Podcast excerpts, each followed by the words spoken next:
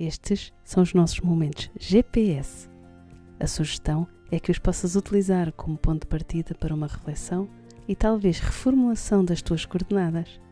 Nesta viagem da parentalidade não conjugal e do divórcio consciente, recalcular a rota essencial e desfrutar do caminho também.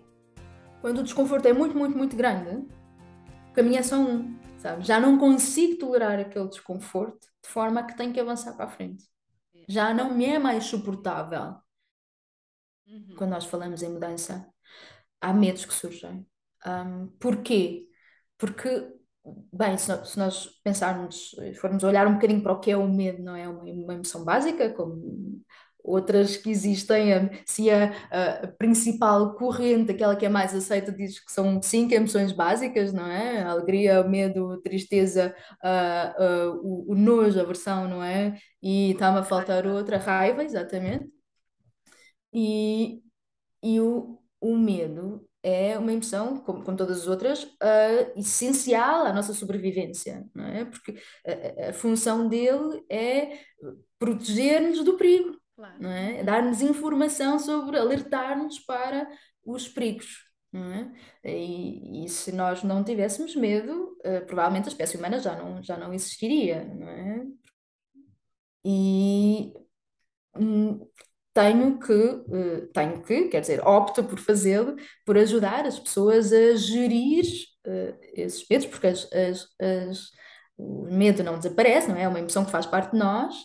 É importante nós aprendermos a lidar com, com esta emoção. Então, identificar estes supostos perigos, é? Porque nós muitas vezes sentimos medo mas não sabemos exatamente do que às vezes, não é? Uhum. Eu só sei que estou, ou epá, não consigo avançar, ou uh, estou congelado, ou eu não quero olhar para aquilo, vou uh, enterrar a minha cabeça em trabalho para não olhar para a minha relação que está disfuncional, ou vice-versa, não é? Vou uh, curtir imenso e sair à noite, não é? não é? Porque o meu trabalho está a correr muito mal e não quero pensar naquilo, não é? Então, como há desafios.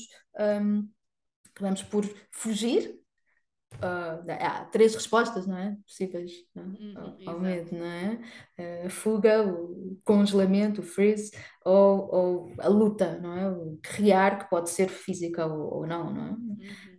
Uma das coisas que eu percebi é que talvez o maior desafio das pessoas que me procuram não seja perceber o que é que querem, não seja dar os passos concretamente, mas sim o lidar com os seus medos e aprender a gerir os seus medos e ganhar coragem para conseguir fazer as mudanças.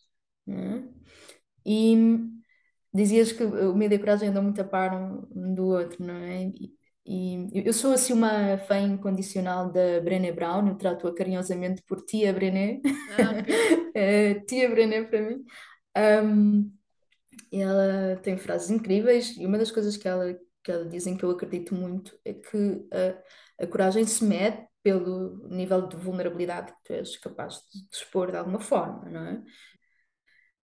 Quando nós falamos de medo, implica, inevitavelmente, momentos de vulnerabilidade que nós podemos hum, querer olhar para e sentir o desconforto, que é real, não é?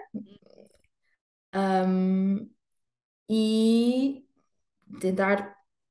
Hoje há, há, estratégias estudadas, não é? Para uh, tentarmos lidar com esse desconforto e agir na mesma, não é?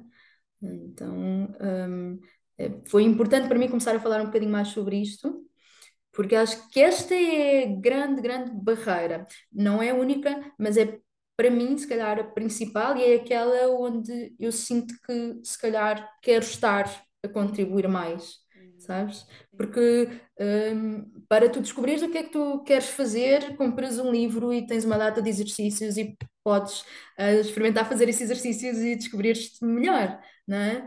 Um, para perceberes que passos é que podes dar, se calhar também arranjas alguém que te ajude mais estrategicamente. Agora, neste campo de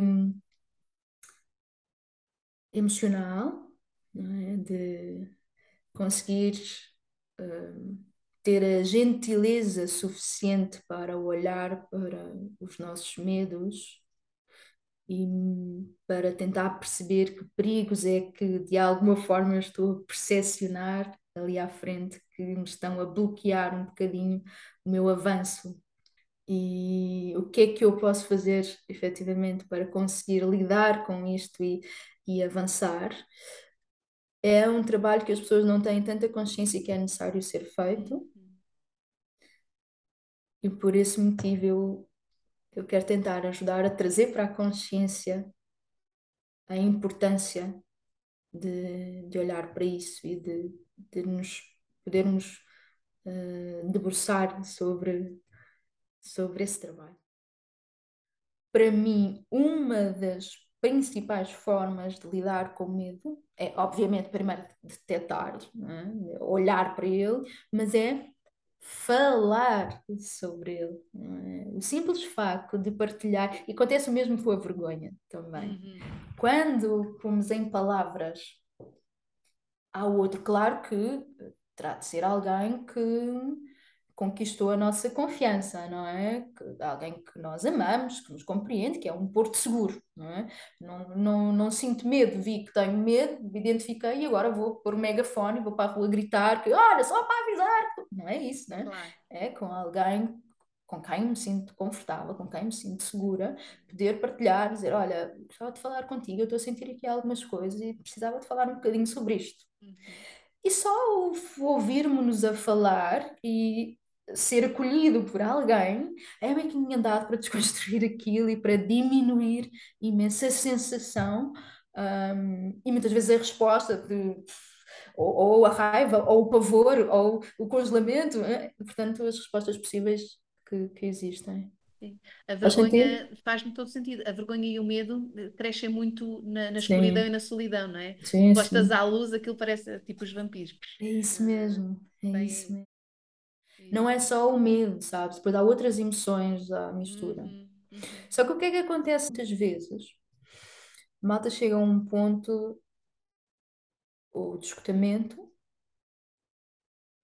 e, e que depois fica disfuncional, não consegue ter capacidade para, para mudar, tem que eh, se nutrir primeiro noutras, noutras vertentes, tem que cuidar primeiro de si, em termos de saúde mental e fisicamente, porque entretanto o esgotamento já trouxe uma data de sintomas físicos, não é? A memória ficou afetada, ou a energia está afetada e provavelmente há algum distúrbio, ou em termos digestivos, ou em termos de, uh, neurológicos, ou portanto há uma data de consequências depois físicas, e isto é importante que saiba, não é? Que às vezes a malta espera tempo demais e depois tem que lidar com as consequências, não só no momento do esgotamento, mas depois, porque muitas vezes prevalecem consequências após uhum. o, a crise. É? Ou então os estados depressivos profundos, é? em que há uma apatia brutal e as pessoas já não conseguem, já não têm recursos e é relativamente frequente uh, pessoas chegarem até mim já nesse estado. Mesmo nisso, que que a vida cresce na medida da, da nossa coragem.